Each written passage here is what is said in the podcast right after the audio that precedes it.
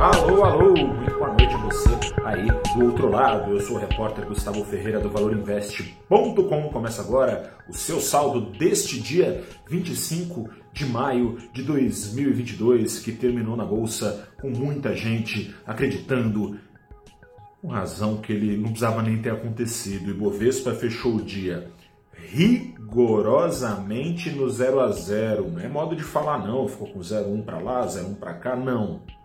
0 a 0 terminou o dia nos mesmos 110.580 pontos do fechamento passado. Foi um dia de cabo de guerra, puxavam para baixo as ações dos bancões, um cabo de guerra com correções. Ações dos bancões têm sido as estão entre os principais destaques positivos do ano. Por quê? Porque investidores estão procurando se defender com essas ações, enquanto varejistas, enquanto empresas do setor imobiliário têm sofrido com alta de inflação e juros. Investidores esperam que os bancões se deem bem, oferecendo crédito mais caro e assim engordando as suas receitas no lombo do coitado do cliente. Com isso, ações de banco têm sido favorecidas, mas hoje não.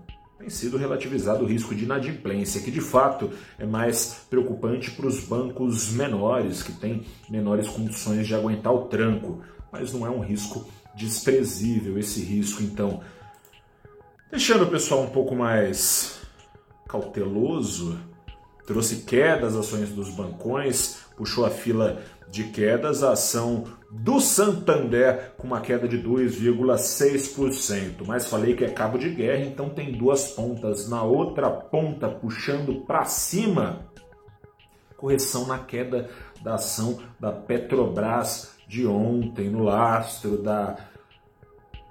A gente até pede as contas, né? Terceira demissão é, em pouco mais de um ano. A demissão que aconteceu em pouco mais de um ano é a terceira, mas é a segunda em 40 dias, porque o presidente Bolsonaro não quer que a Petrobras reajuste os combustíveis conforme o petróleo fique mais caro. Mas então como é que sobe a ação da Petrobras? Parece que prevaleceu a tese de que, assim como nas outras mudanças, e se assim não tivesse sido, não tinha tanta mudança, assim como nas outras mudanças, o novo presidente, agora que vai assumir, se for aceito, né, o seu currículo pelo Conselho de Administração, o senhor Caio Paes de Andrade, se ele assumir, tudo ficará como dantes, ou seja, o pessoal ó, dando de ombros aos esperneios do presidente Jair Bolsonaro. Será?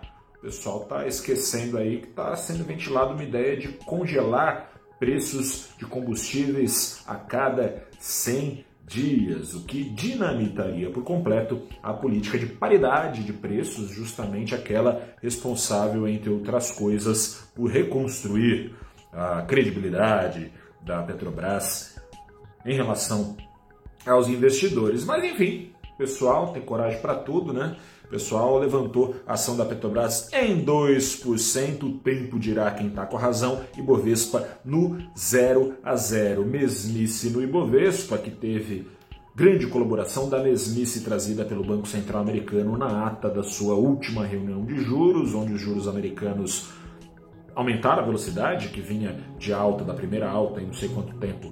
Começou em março, 0,25, aumentou nesse começo de mês a intensidade para altas de 0,5%, que veio na ata, é o que todo mundo já sabia, que vai continuar subindo de meio em meio até, até alcançar a partir da atual altura da faixa, né? Eles trabalham com uma faixa, né? O cravado aqui como no Brasil, da atual faixa de 0,75 é, e 1% ao ano, aos arredores de 3,5%, 4%. Quem sabe já nesse ano, quando muito, no comecinho do ano que vem, terá sido alcançado este patamar de juros. Notícia ruim, notícia ruim.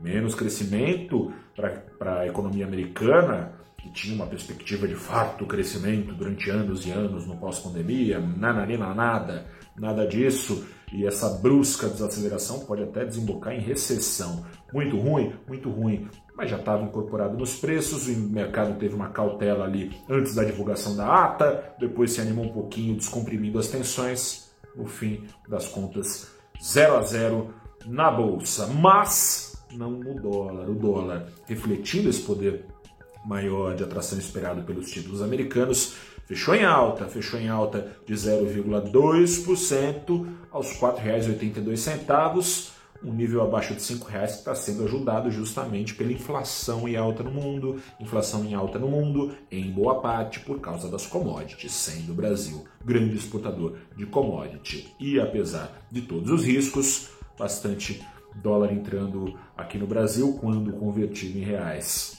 Enfim, fortalece o real, né? Fortalece o real. Vamos ver até quando tem eleição chegando. Eu sou o repórter Gustavo Ferreira, do valorinvest.com. Fico por aqui. Um grande abraço, boa noite, até a próxima e tchau.